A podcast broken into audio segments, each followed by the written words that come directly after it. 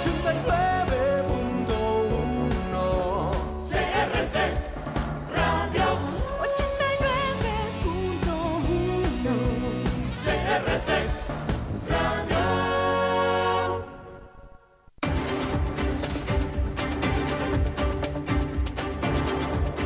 Inicia a las 5 con Alberto Padilla. Un programa diseñado con el objetivo de llevarte diariamente un tema de actualidad, acompañado siempre de reconocidos editorialistas, de lunes a viernes a las 5 de la tarde por CRC 89.1 Radio. A las 5 con Alberto Padilla. Hola, ¿qué tal? Saludos, bienvenidos a esta emisión de A las 5 con su servidor Alberto Padilla. Muchísimas gracias por estarnos acompañando.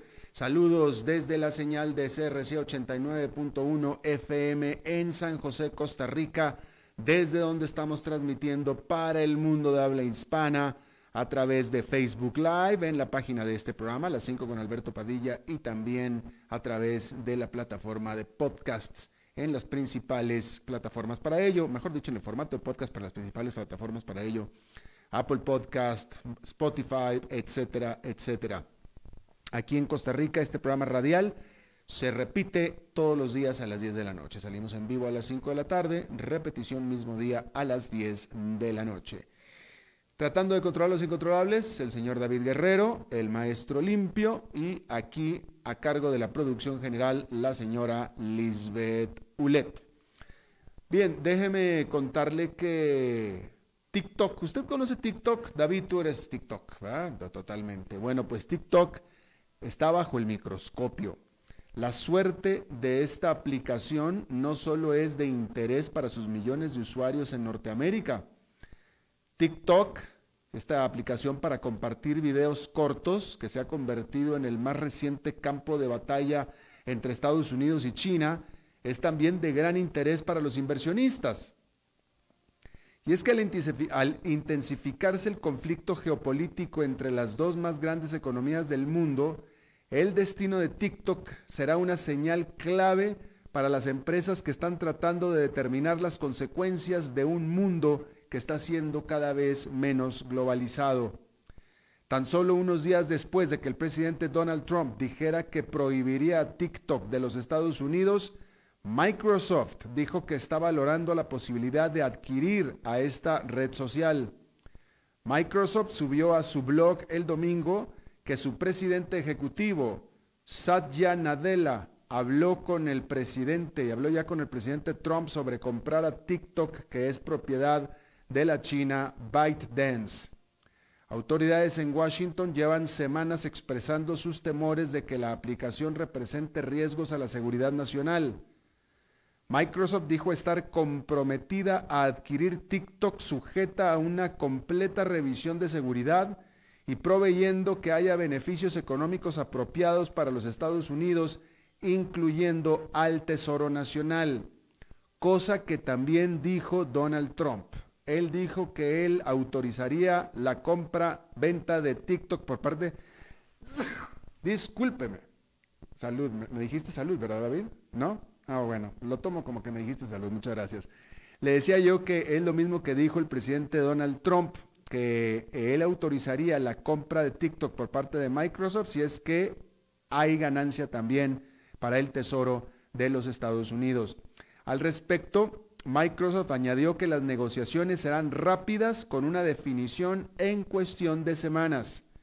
El blog sugiere que TikTok podría evitar la prohibición que Trump amenazó el viernes cuando dijo que podría utilizar poderes económicos de emergencia o bien una orden ejecutiva para bloquear a la aplicación dentro de Estados Unidos. En caso que se concrete, Microsoft adquiriría y operaría a TikTok para Estados Unidos, Canadá, Australia y Nueva Zelanda. Sin embargo, el futuro de TikTok es muy incierto. El diario South China Morning Post reportó el fin de semana que ByteDance podría optar por escindir a TikTok en lugar de venderla. Al mismo tiempo, el diario británico The Sun publicó que ByteDance estaba planeando cambiar su corporativo de Beijing hacia Londres. El destino de TikTok es de importancia clave para otras estrellas tecnológicas chinas, como por ejemplo WeChat. Y es que el secretario de Estado de Estados Unidos, Mike Pompeo, dijo que en los próximos días Trump anunciará acciones sobre las aplicaciones chinas que operan en Estados Unidos. Y por supuesto que con las relaciones entre Washington y Beijing deteriorándose cada vez más, se subraya el cada vez más complicado mundo por el que tienen que navegar las empresas multinacionales. Bueno, las ventas espectaculares de los grandes nombres tecnológicos se roban la atención, pero Amazon, Apple, Facebook, etcétera, no son las únicas empresas que se han beneficiado de los confinamientos por la pandemia. Hay más ganadores, no tan resonantes ni con la estatura, pero que sin embargo merecen la atención de los analistas y por supuesto de los inversionistas. Procter Gamble es una de ellas, y es que la gente definitivamente está limpiando cada vez más sus casas y lavando sus platos. Por eso, esto es una fórmula ganadora para la empresa que es propietaria de marcas como el detergente para ropa Tide y para platos Dawn, cuyas ventas subieron 5% anual durante el segundo trimestre para alcanzar 17.700 millones de dólares. Las acciones de Procter Gamble han subido 4% en lo que va del año.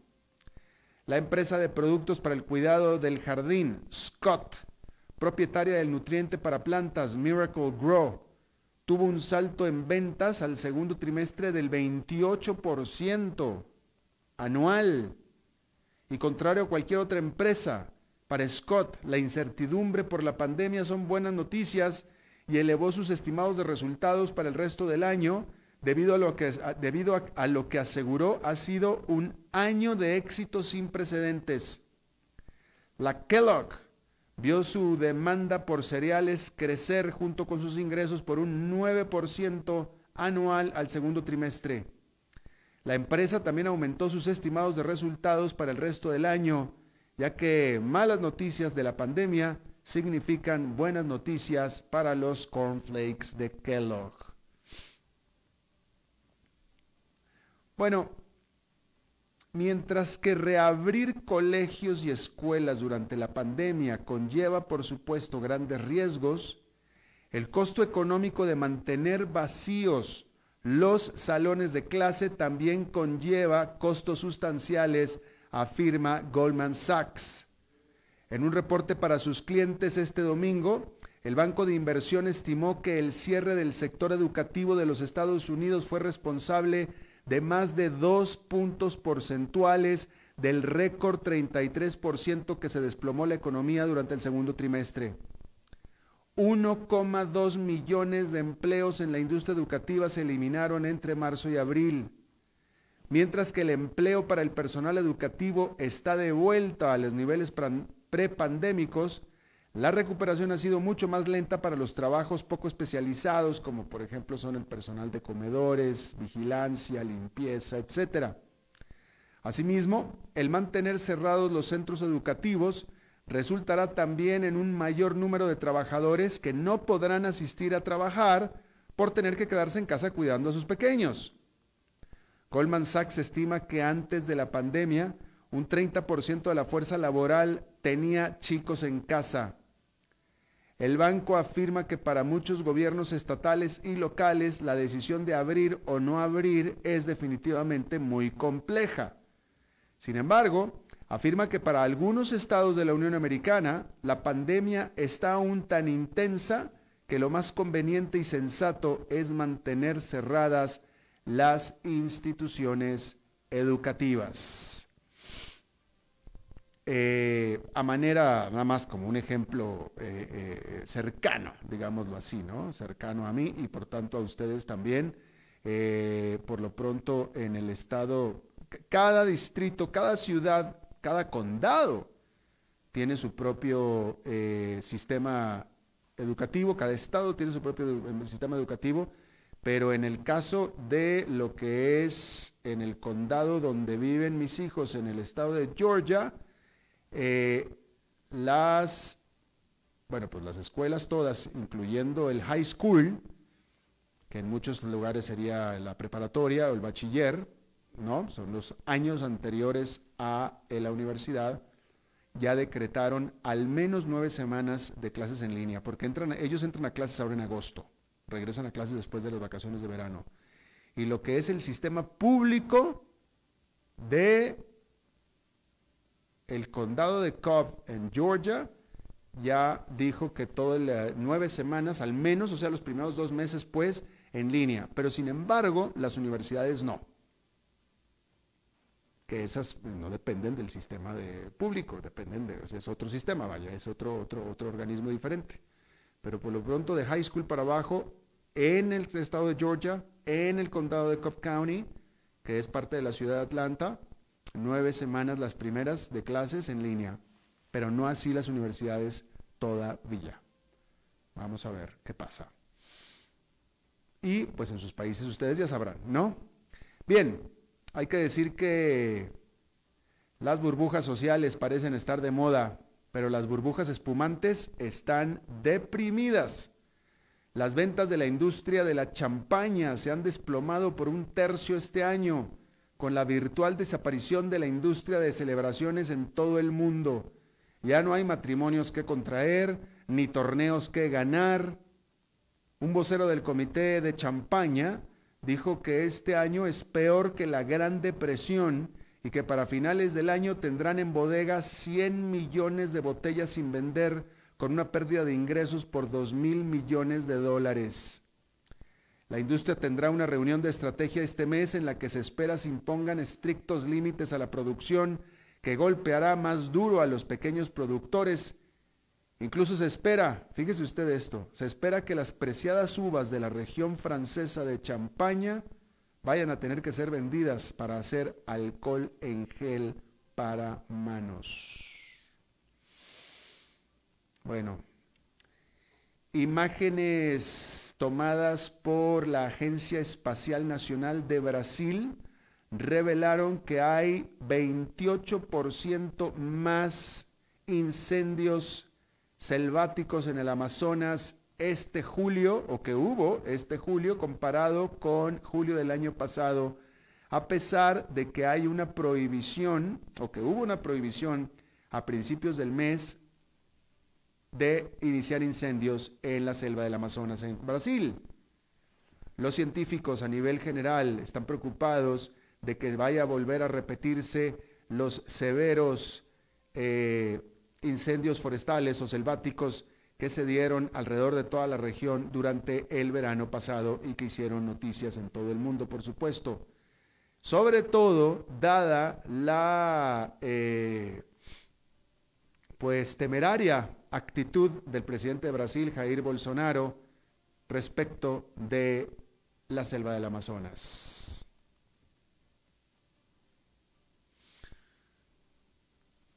Bueno, vamos, a, vamos, a, pasar a hablar acerca del el COVID-19. Sudáfrica sobrepasó el medio millón de casos de COVID-19.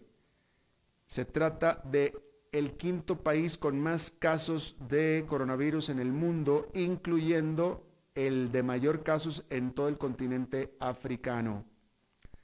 Australia, que en un principio fue una historia de éxito en el control de la pandemia, esta ha vuelto en una segunda ola mucho, mucho más poderosa y Australia tuvo que mandar a confinamiento al estado de Victoria, que es el segundo estado con más población de Australia. Mientras tanto, la India reportó 50 mil nuevos casos al día por sexto día consecutivo y ahora en aquel país de la India ya hay más de 1.750.000 infectados de COVID-19. Latinoamérica tiene en su conjunto casi 5 millones de afectados de COVID-19, el 30% del total mundial a pesar de que Latinoamérica solamente tiene el 8% de la población del mundo. Se lo repito, Latinoamérica tiene el 30% de los contagios del mundo y solamente el 8% de la población mundial.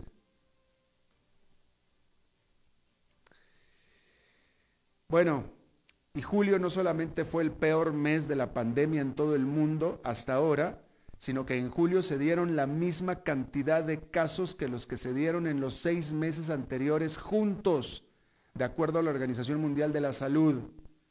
Y lo peor de todo es que eso es de acuerdo a cifras oficiales. Lo más seguro es que la cifra verdadera sea mucho peor.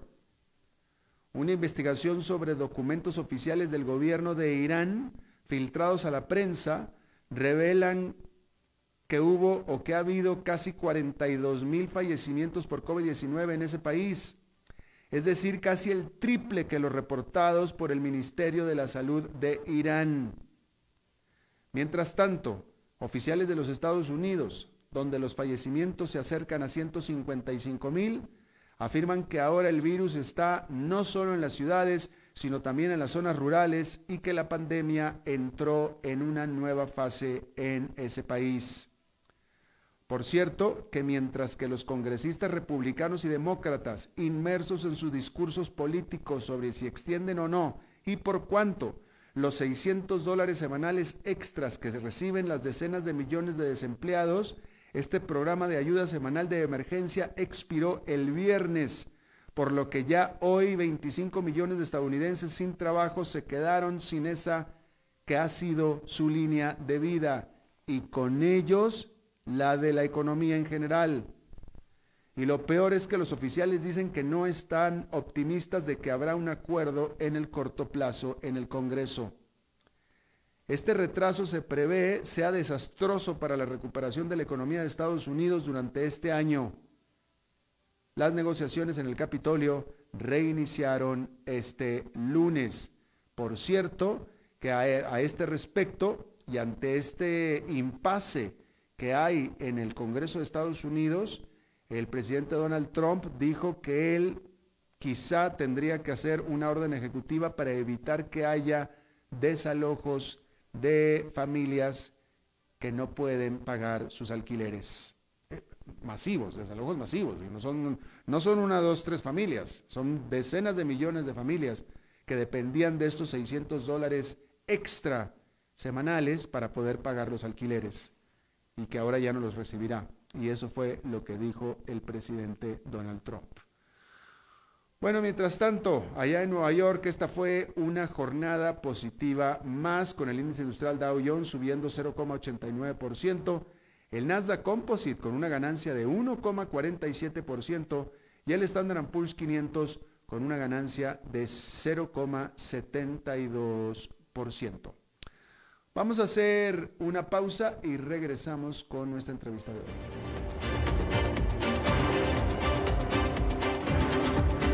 A las 5 con Alberto Padilla, por CRC 89.1 Radio. Tinto, blanco, rosado, espumante, seco, dulce. El vino es como los amigos. Proviene de diferentes cepas y familias convertidas en bodegas de tradición. La Iride, una bodega personal establecida en Mendoza, Argentina, produce vino de exportación con la calidad de Mendoza, expresada en taninos frescos, frutales, remembranzas de tabaco y chocolate. Una fiesta al paladar. La Iride, vinos argentinos de tradición. CRC 89.1 Oyentes informados. A las 5 con Alberto Padilla, por CRC 89.1 Radio. Bueno, muchísimas gracias por continuar con nosotros. Eh, esta entrevista, eh, bueno, pues yo eh, estoy con mucha anticipación por ella porque hay muchas preguntas que le quiero hacer aquí a eh, Johnny González, que él es médico, pero es médico especialista en medicina aeroespacial. Por si usted, bueno, estoy seguro que usted que nos escucha, igual que yo, tenemos muchas dudas, muchos cuestionamientos sobre, pues literalmente, la seguridad aeroespacial en términos epidemiológicos ahora con esta pandemia. Eh, y bueno, vamos a aclarar estas dudas. Doctor Johnny González, muchísimas gracias por estar con nosotros. Un gusto saludarlo, don Alberto, a a su, estimable radioescucha. Gracias, gracias. Bueno, primera pregunta. ¿Es cierto, es cierto lo que dicen las aerolíneas de que en este punto, bueno, es decir, que los aviones tienen un sistema de filtración de aire tan bueno y tan eficiente que prácticamente inhibe los contagios del COVID-19 dentro de los aviones volando. ¿Es cierto esto? Eh, bueno, lo escucho, perdón. A ver, eh, ¿me escucha ahora? Sí, señor. ¿Me escuchó la pregunta? Sí, señor. Ah, ok, adelante. Ok, la respuesta es que básicamente los sistemas de eh, aire acondicionado y los sistemas de filtración de los A ver, doctor, doc- doctor, vamos a hacer una cosa. Este, ¿Está por teléfono o por Skype? Sí, señor. Está por teléfono. Vamos a reconectar la llamada, doctor, porque tenemos una conexión muy mala. Vamos a reconectar y tratar de mejorar la calidad del sonido, ¿sí? Sí, señor. Ok, Perfecto. en 30 segundos le marcamos de nuevo. Este, bien, eh, vamos a ver si lo reconectamos de nuevo con el doctor. Eh, estamos hablando acerca, hay muchas dudas. eh, eh, eh, vaya, lo que le decía, los aviones, los- las aerolíneas dicen que el sistema de filtración de aire eh, purifica el aire eh, varias veces en una hora. Eso es por un lado. Otro lado. Otra de las cosas que quiero preguntarle al doctor es acerca de si es realmente, porque esto es un debate dentro de las propias aerolíneas, si es necesario o no, conveniente o no, dejar libre el asiento de en medio. Eh, en Estados Unidos, United y American dice que no tiene ningún sentido, Delta y Southwest dicen que absolutamente tienen todo el sentido. Bueno, vamos a ver qué dice el experto, ¿no? Este, y etcétera. Vamos a hablar de ese tipo de cosas. Eh, ahora que podamos conectarnos bien con eh, el doctor González. Ah, nada más estoy esperando la señal. ¿Vamos? Ok. A ver, doctor, a ver si ya tenemos una mejor conexión. ¿Me escucha? Sí, señor. Bien, oh, vamos, vamos a ver si ahora sí podemos. Entonces le preguntaba yo, ¿es cierto eso de que el sistema de filtración de aire de los aviones adentro del avión eh, eh, purifica el aire y hace muy difícil la propagación del virus dentro del avión? Ok, en cuanto, bueno, primero nuevamente agradecerle Sí. la entrevista, don Alberto, a usted y a los estimables radioescuchas, y seguidamente indicarles que, bueno, los aires de cabina aeronáutica son aires tan puros en realidad que pueden ser más puros que el, el que respiramos nosotros en, en nuestras casas. Ahora, relacionado al virus y no solamente al virus, sino otras bacterias, eso depende a que la aeronave tenga filtros de, de alta eficacia. Estos filtros de alta eficacia, este, pues obviamente van a depender con el recambio. Y sé, otra de los factores importantes es que eh, las aeronaves están haciendo un constante recambio en, en cabina aeronáutica. Estos dependen obviamente del tipo de aeronave y dependen de el comandante, o sea, cuán- cada cuánto va a ser el recambio de aire, puede ser cada 20, 30 minutos o este cuando se establezca. Entonces, podemos tener filtros de alta eficacia. Sin embargo, habría que ver cuáles son las condiciones y si las aerolíneas cumplen efectivamente con mantener este, estas aeronaves en la mejor opti- optimización. Sin embargo, en eso siempre por eh, sistemas de seguridad operacional aeronáutica, las aeronaves tienen un control operacional que se va haciendo antes del vuelo, después del vuelo, durante el vuelo y ya propiamente los este, cambios que eh, se hacen dentro de los hangares ya establecidos por un determinado número de horas y dependiendo de lo que pueda hacer, pero efectivamente, si, si hay un buen recambio de aire, si hay eh, filtros de alta efectividad, este, y aparte de ello, las personas guardan eh, eh, los protocolos tal cual los exige eh, Doctor. No. No, no, no. eh, de- Desde el principio no hay buena conexión. Vamos a tratar otra vez a ver, a ver qué. No sé si está en un lugar muy remoto o qué. Pero ya perdimos la conexión otra vez con el, con el doctor, lastimosamente. Bueno, vamos a hacer un tercer intento eh, para ver si podemos conectar. Este, bueno, pues por lo que está diciendo el doctor, eh, eh, es decir, la, la sanidad dentro del avión es posible. El avión ayuda, el ambiente del avión ayuda, por lo que está diciendo. Ahora, Lo que voy a querer yo saber es si este, eh, si ayuda también el guardar distancia dentro del avión por medio de dejar el asiento de al lado eh, eh, vacío, en el caso de los aviones el asiento del medio, ¿no? Este, em, que no sabemos en este momento cuál es la política de las aerolíneas que están comenzando a volar. Ya vamos, estamos, a ver, doctor. ¿Me escucha, doctor? Ah, a ver, vamos a intentarlo otra vez. Ok, entonces usted decía que el, aire en sí del avión, tomando los, los, procedimientos correctos, es un aire bastante limpio, pues. Sí, señor. Bien. Ahora, déjeme le pregunto esto yo, porque esto es un debate dentro de la propia industria de la aviación que no se ponen de acuerdo.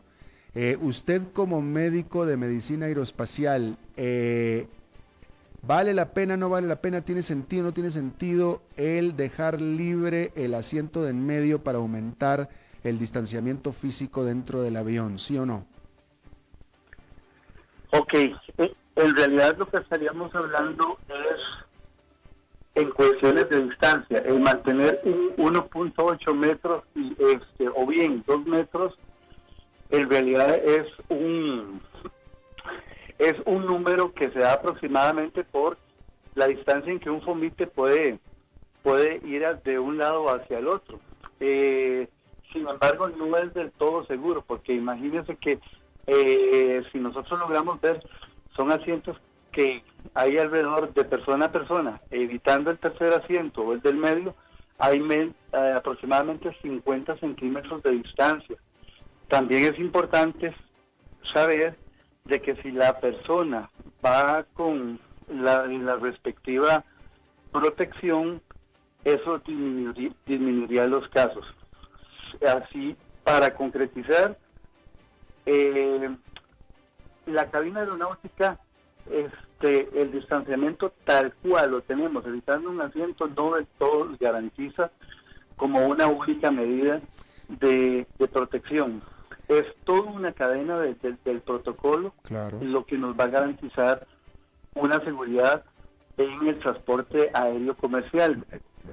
De acuerdo, pero déjeme se lo pregunto así, doctor. Si usted tendría, eh, eh, eh, en Estados Unidos, las aerolíneas están divididas en este punto. United Airlines y American Airlines dicen que no tiene sentido el dejar vacío el asiento del medio, mientras que Delta Airlines y Southwest Airlines dicen que absolutamente sí tiene todo el sentido y ellos no están ocupando el asiento en medio para, para promover el distanciamiento físico dentro del avión.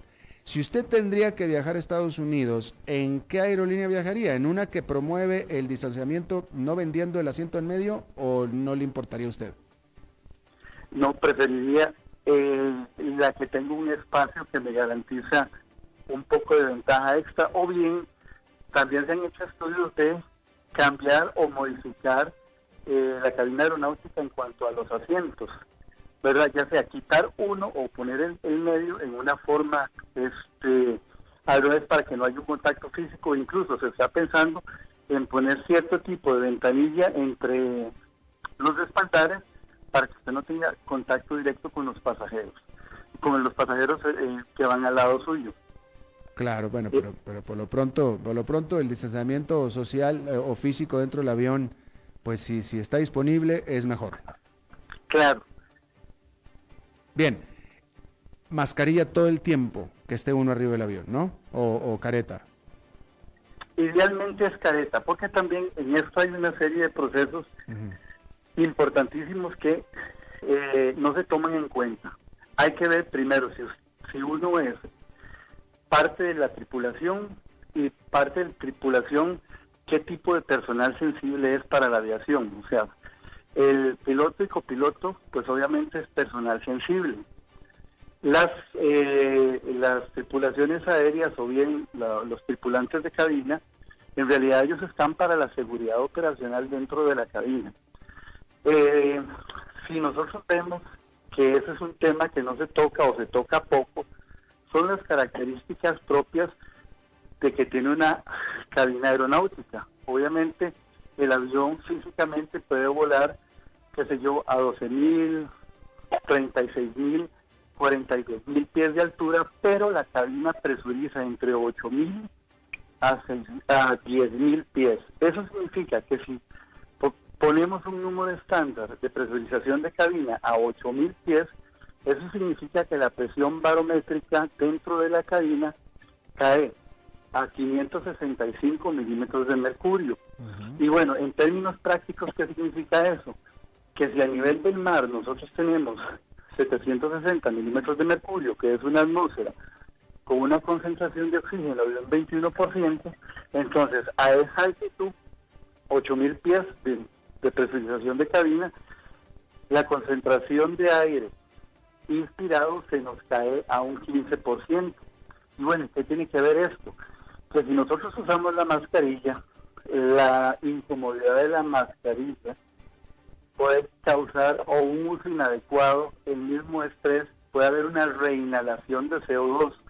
Esa reinhalación de CO2 puede hacer una serie de trastornos también eh, fisiológicos, pero también es importante recalcar que en la tripulación propiamente, entre los comandantes, hay que tener mucho cuidado con la recomendación, puesto que este proceso puede causar una hipoxia que se llama hipoxia hipovárica, propiamente presurización de cabina, y puede causar una serie de procesos como lo cual sería el este la hiperventilación. Y también estos son fenómenos importantes que tanto la hipoxia hipovárica como la, hiperventilación pueden causar desorientación espacial que ponen en riesgo la seguridad operacional. Ahora, volviendo al pasajero común y corriente, como lo seríamos este, la mayoría de las personas, este, habría que ver las enfermedades de base que uno pueda tener. Eh, no es lo mismo una persona asmática per se o una persona con una rinitis alérgica, porque también acordémonos que aparte de la hipoxia hipovárica por la presurización de de la cabina aeronáutica también hay aire acondicionado y estos pueden oscilar en una temperatura de, de 15 a 20 grados. Eh, el aire seco, el ambiente de una cabina aeronáutica andan entre un 5 a un 10%. Y entonces, con esos tres factores, hipoxia hipovárica, o sea, concentración de oxígeno bajo, eh, el aire acondicionado y el aire seco puede incluso causar problemas de rinitis alérgica, congestión de mucosa o puede hacer una hiperreactividad bronquial, o sea, activar el asma. Y usted todavía eh, en estas recomendaciones, obviamente que son viables, está utilizando una mascarilla y aparte de eso, esta mascarilla o cubrebocas este, no las sabe usar adecuadamente, usted puede incluso, podría causar una emergencia súbita en vuelo. Entonces, este, eh, se trae sus, por ejemplo, eh, sus eh, tips para quién es el consejo. Este, porque igual uno como médico, en cualquiera de las dos situaciones, uno está en una recomendación médica y la recomendación médica tiene una cuota de responsabilidad porque usted lo está, lo está realizando basado en, en evidencia y bajo un fundamento científico, que es, primero, eh, el equilibrio entre la prevención de la pandemia y segundo, los cambios fisiológicos a la que, a la que una persona puede estar se sometiendo en una cabina aeronáutica. Eh, o sea que usted, usted me acaba de confirmar algo que para muchos era como leyenda. Usted me está confirmando que el tapabocas famoso, que se le conoce el tapabocas, eh, sí de hecho reduce la cantidad de oxígeno que una persona puede respirar. No, no necesariamente. No, lo que quise decir es la cantidad de oxígeno disponible va a ser, en este caso, estamos hablando específicamente en el escenario de cabina aeronáutica. Ya, ya, arriba. Por la presurización mm. A 8000 pies, el oxígeno que tenemos disponible normalmente es de un 21%, pero al presurizar la cabina, este puede caer a un 15%. Lo que sí puede suceder es que al ponerse eh, y al utilizar inadecuadamente la mascarilla, que obviamente va a cubrir la boca y va a cubrir la nariz, la persona puede sentir algún tipo de incomodidad y pueda aumentar la frecuencia respiratoria, eso es hiperventilar. Al hiperventilar, pues, las personas tienen a botar eh, CO2, pero también lo pueden reinhalar. Y ya tenemos un factor de hipoxia, hipoárica, más un problema de hipercarbia.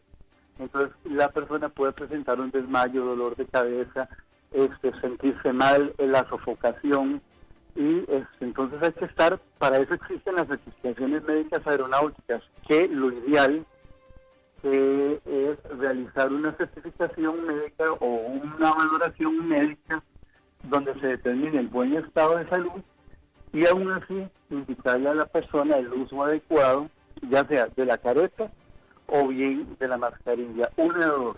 Pero depende, estas disposiciones van a, a depender, valga la redundancia, claro. de las reglamentaciones de los estados miembros, ya sea del, del estado donde usted se embarca al estado donde usted se desembarca. Y hago una aclaración, a pesar de no ser un barco, el nombre correcto es embarque y desembarque. Claro.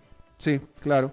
Eh, eh, una pregunta técnica aquí. Eh, el, que le tome la temperatura, ahora que se está haciendo tan popular que le tomen a uno la temperatura al entrar a un lugar así con estos aparatitos este, inalámbricos, etcétera, este, realmente sirve porque, vaya, si uno tiene alta temperatura, uno lo siente. O sea, uno siente cuando tiene alta temperatura, entonces no sale de casa, ya se resguarda, ¿no? Es lo más lógico vaya, eh, difícilmente va a andar por alguien, alguien con fiebre consciente caminando por la calle, mm, nunca, menos en la pandemia, ¿no?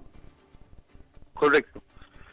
Bueno, ese es un tema interesante y a veces, este, bueno, yo he ido a diferentes lugares y me toman la temperatura y una persona eh, no entrenada en salud me toma la temperatura en cualquier parte del cuello y me dice, 35, está bien, pase.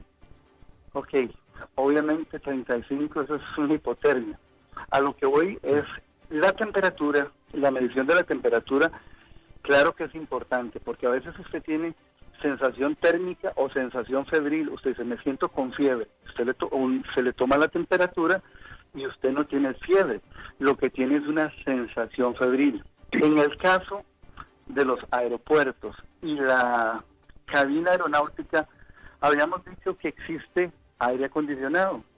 Entonces, a veces es ilusorio que una persona a veces que no, no está entrenada en ciencias de la salud le tome a uno la temperatura, se la ponga en la frente o en el cuello y le diga, está bien, pero por Dios, si estoy en una habitación donde hay aire acondicionado, donde eh, prácticamente estoy recibiendo el aire acondicionado sobre la superficie de la piel y entonces obviamente aunque tenga fiebre o alguna febrícula me va a dar negativo. entonces lo ideal en estos casos se recomienda lo más cercano a una temperatura central que uno lo puede hacer sería tomarla en el conducto auditivo externo con un aparato especial de alta calidad porque también en el mercado los tenemos eh, muy poco precisos a eh, eh, termómetros totalmente eficaces para el personal de salud.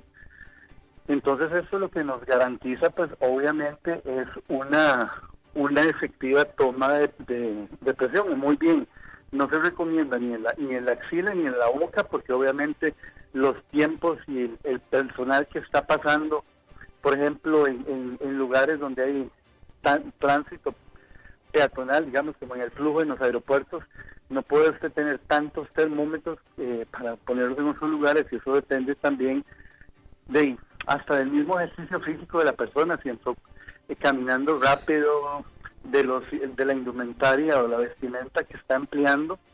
Entonces son condiciones y son factores este que hay que tomar en cuenta. Lo mismo, puede estar en una habitación poco ventilada y va a tender a aumentar la temperatura.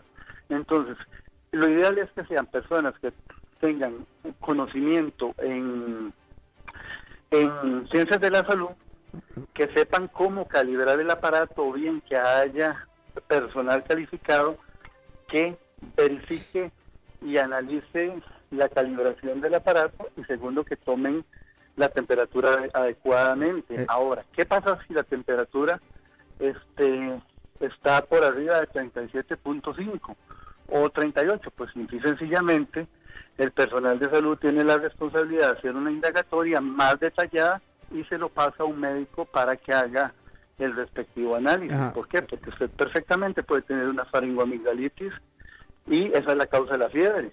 Claro. Y la faringoamigdalitis la trata con antibióticos, etcétera, etcétera, y este puede continuar su viaje. Eh, eh, Entonces prácticamente, lo- prácticamente las eh, eh, tomas de temperatura que se están haciendo tan comúnmente en cualquier parte donde uno entra, etcétera, son básicamente inútiles. Desde, ok, le voy a dejar mi percepción personal tan, per- y profesional. Personalmente, sí, es, es, es inútil en el sentido de cómo se está haciendo.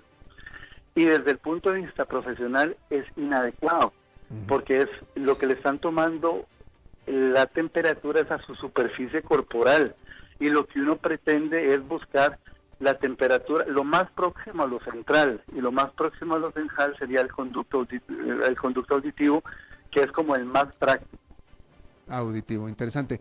Eh, última pregunta, doctor. ¿Usted en este momento se siente ya, eh, usted está radicado en Costa Rica, Costa Rica ya abrió el aeropuerto, ya hay vuelos internacionales a Europa, eh, nada más a Europa por lo pronto. ¿Usted viajaría en estos momentos a Europa? Ok, bueno, de- depende de la necesidad. Por placer, no. Por trabajo, pues posiblemente sí. Pero, Sin pero- embargo, este, todas las eh, instituciones del área de la aviación, llámese OASI, que es la Organización Internacional de Aviación Civil, el IATA, eh, la EASA, eh, la Asociación de, de Administraciones de Aeropuertos, etcétera, etcétera. Y hay un programa muy interesante que es un programa que está eh, implementado por la Organización Internacional de Aviación Civil, que es CAPSCA, que es, comprende en una serie de lineamientos para evitar las enfermedades eh, de importancia epidemiológica a nivel internacional. Y esto no es ahorita por el COVID-19, esto se remonta desde el 2005 y ellos desde hace, bueno, durante todo este periodo han, a través de, de sus programas y que a través de la UASI deberían de estar implementándose por los, los programas de los anexos de facilitación, etcétera, etcétera, deben implementarse.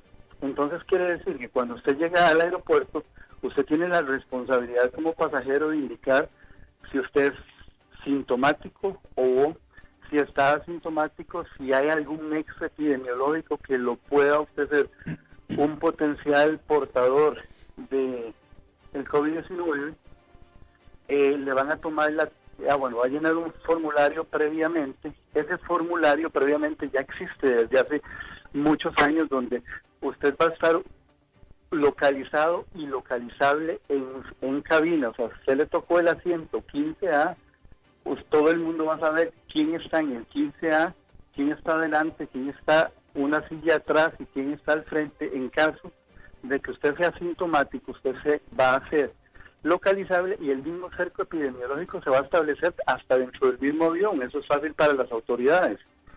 Una vez que eso sucede, usted nuevamente le van a tomar la temperatura, vuelve a pasar a las salas de abordaje y en las salas de abordaje se le vuelve a repetir una entrevista breve y la temperatura, pero la temperatura correctamente.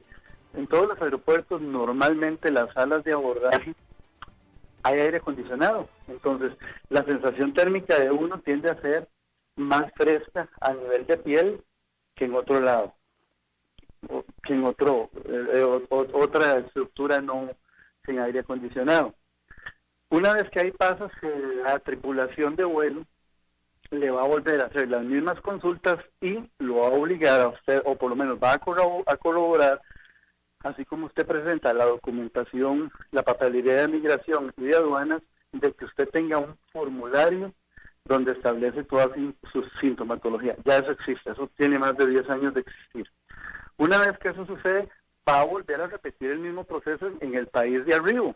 Entonces, en alguna de las etapas es posible que se detecte alguna eh, patología, patología relacionada con, con el COVID-19 u otra. Y o bien también eso sirve para establecer qué otras este, enfermedades usted puede haber adquirido, ya sea en su viaje de placer, su viaje de aventura, etcétera, etcétera. Entonces, como usted ve, si la cadena de eventos epidemiológicos se establece de una forma adecuada, con personal que realmente conoce no solamente de la patología, sino las características del el tránsito en la seguridad operacional en las terminales aéreas y sobre todo la fisiología de cabina, me parece que es seguro. Claro. Sin embargo, y lo otro que es muy importante, que la gente se le olvida muchísimo y que cree que es algo nuevo, el seguro por enfermedad. Y que el seguro por enfermedad es prácticamente obligatorio, no ahora, sino siempre, y que contenga este un rubro, por ahí tiene que encontrarlo, por lo menos ahí tiene que buscarlo, gestionarlo, que usted tenga repatriación por enfermedad o por muerte, porque esas letras pequeñas donde usted no logra ver eso, si usted está enfermo, nadie lo va a traer porque eso cuesta mucho dinero. Y si no, pues tiene la posibilidad de venir, ya sea un vuelo comercial, hay aeronaves que lo pueden hacer como los TANSA, que tienen prácticamente unidades de cuidados intensivos en un avión comercial y no sale tan caro como un vuelo ambulancia o un transporte aeromédico. Y lo otro, que en caso de muerte, lamentablemente, ustedes este, le puedan repatriar el cuerpo. Y para finalizar, es sumamente importante que si usted compra el seguro acá en Costa Rica y usted va, qué sé yo, a Kenia, por decir algo, a pasear, pues que en Kenia ese seguro esté eh, viable y que también haya unidades o clínicas receptoras donde usted lo puede determinar. Eso es muy fácil determinarlo. Cuando uno planea un viaje, por ejemplo, en mi caso, que yo le planeo eh, una, una valoración médica aeronáutica un pasajero que ya tiene una comorbilidad ya, ya crónica, aguda o, o subaguda, es importante determinar y planificar el viaje. Ah, eh, la Organización Panamericana de la Salud tiene unas páginas donde usted puede planificar el, el viaje de, de, de, de salida y destino y usted ahí puede mirar cuáles son las enfermedades eh, epidemiológicas de importancia internacional que están a un radio de, de 20 kilómetros donde usted va a estar y bien cuáles son las medidas preventivas que puede usted tomar. Le dice incluso la potabilidad del agua, los, los, factores eh, higiénicos, los vectores que puede encontrarse o bien hasta las vacunas que ese país exige. Entonces yo creo que es muy amplio. El problema es que la información existe y existe desde hace mucho tiempo. El problema es no saber dónde buscarla y este alimentarse de, de a veces de, de ideas y recomendaciones poco conocidas, pero sí hay páginas especializadas eh, para la prevención de enfermedades transmitidas en aviación. Claro, bueno, como usted bien dice, esa información es eh, información ya que, estaba desde antes de todo esto. Eh, doctor Johnny González, yo le agradezco muchísimo que haya platicado con nosotros esta tarde.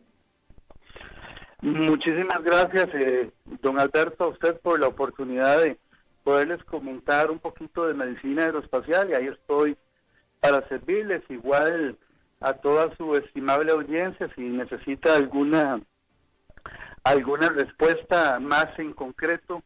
Eh, usted sabe que por el tiempo uno trata de abarcar eh, los conceptos más, más de una forma más rápida y sencilla, pero tras de eso llevan explicaciones que a veces eh, no se dan porque más bien pueden enredar la situación para fines prácticos de tiempo, pero son temas que la persona que, que desee o bien usted ahondar, yo con mucho gusto le podré llegar las respuestas y también la fuente primaria de dónde sale la información. Por supuesto, muy importante. Bueno, muchísimas gracias, doctor. Le tomamos la palabra. Gracias. A usted, muy amable. Feliz tarde. Eh, era el doctor Johnny González, médico especialista en medicina aeroespacial. Eh, ¿Para qué sirve un doctor aeroespacial? Bueno, primero que nada, se nos acabó el tiempo para Glenda Umaña. Y Glenda, si me estás escuchando, te pido una disculpa porque este, de manera inconsciente nos comimos tu segmento y te pido muchísimas disculpas y gracias por estar pendientes, pero pues no, tenemos ya tiempo para el segmento de, Glenda. Eh, próximo lunes, Glenda. Bueno, de hecho el jueves, Glendita, ya te va a hablar Liz para algo especial. Bien, le decía yo que para qué sirve un médico aeroespacial. Bueno, pues el médico aeroespacial es el que le eh, emite los certificados de salud a la tripulación de a bordo de los aviones. Eh, usted sabe que a diferencia de las licencias de automóvil, la licencia de aviación es básicamente eh, perpetua, dura para toda la vida. La licencia de aviación no tiene expiración pero lo que expira y lo que hace que un piloto o una sobrecargo o alguien personal de cabina, eh, eh, lo que tiene expiración dentro para el personal de cabina son los certificados médicos, dependiendo de la edad del personal, ¿no? Entonces, eh, un piloto ya mayor de 40 años de edad tiene que hacerse un chequeo médico.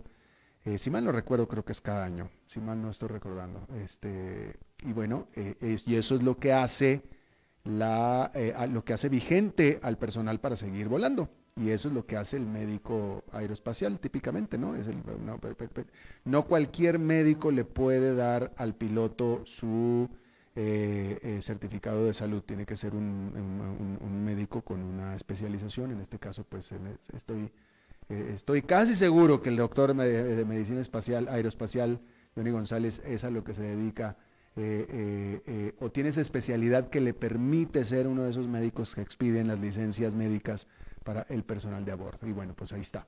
Por eso sabía tanto de tecnicismos de, aviación comercial y etcétera, ¿no? bueno, pues ya se nos acabó el tiempo, ¿no? básicamente. Este, bien, pues eso es todo lo que tenemos por esta emisión de A las 5 con su servidor Alberto Padilla. Muchísimas gracias por habernos acompañado. Espero que termine su día en buena eh, nota, en buen tono, este primer día de la semana, el cual está llegando a su fin y espero que haya tenido un buen fin de semana también. Y espero que pues mañana tenga un buen día y nos reencontramos en 23 horas. Que la pase muy bien.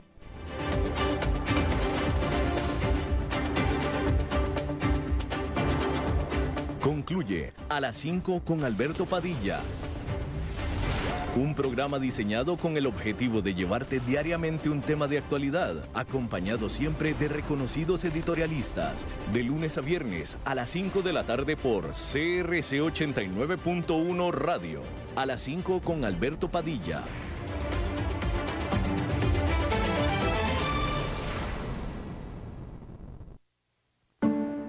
Cuide su información. Make alerta de una nueva modalidad de posible estafa. Estas personas inescrupulosas realizan llamadas a nombre del Make para solicitar apoyo en la elaboración de mascarillas. Como parte de la llamada, solicitan actualizar los datos en la página del Make e instalar la firma digital. De esta manera indican el requerimiento de descargar una aplicación conocida como AnyDesk. Con ella pueden acceder a su computadora y robar datos sensibles. Estas personas que se hacen pasar por funcionarios del Make también solicitan información para registro PYME, actualización de datos en SICOP o exoneración de impuestos. Esté alerta, ninguna institución le llamará para solicitar datos personales o de su empresa. En caso de que lo llamen y le genere duda, corte la llamada y llame de inmediato a la institución financiera con la que tenga operaciones. Si le solicitan descargar algún programa en su computadora, no lo haga o bien apague de inmediato su equipo. Si fue víctima, realice la denuncia respectiva ante el OIJ. Un mensaje del MAKE y esta emisora. Llegó el momento de relajarte en el mejor lugar con nuestra tarifa Interscape. La mejor forma de relajarte en pareja por solo 119 dólares más impuestos por noche para dos personas. Podrás disfrutar de habitación en Club Tower, desayunos en The Market, uso de tres piscinas y gimnasio. Además, gastronomía internacional en The Market y Now y masajes en la habitación por un costo adicional. Hacemos tu estadía segura aplicando todos los protocolos de salud y con desinfección de grado hospitalario de Ecolab. Con tu reserva podés desplazarte hasta y desde sin inconvenientes. En el Inter